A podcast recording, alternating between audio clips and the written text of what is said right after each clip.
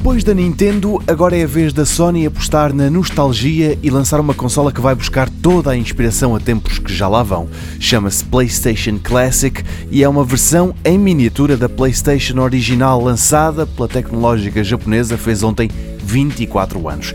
Ao contrário da original, a PlayStation Classic não permite instalar outros jogos para além daqueles que vêm com o equipamento e são 20 os títulos que a acompanham. Desses destacam-se nomes como Metal Gear Solid, o primeiro dos Grand Theft Auto, Resident Evil Director's Cut e, por exemplo, Destruction Derby.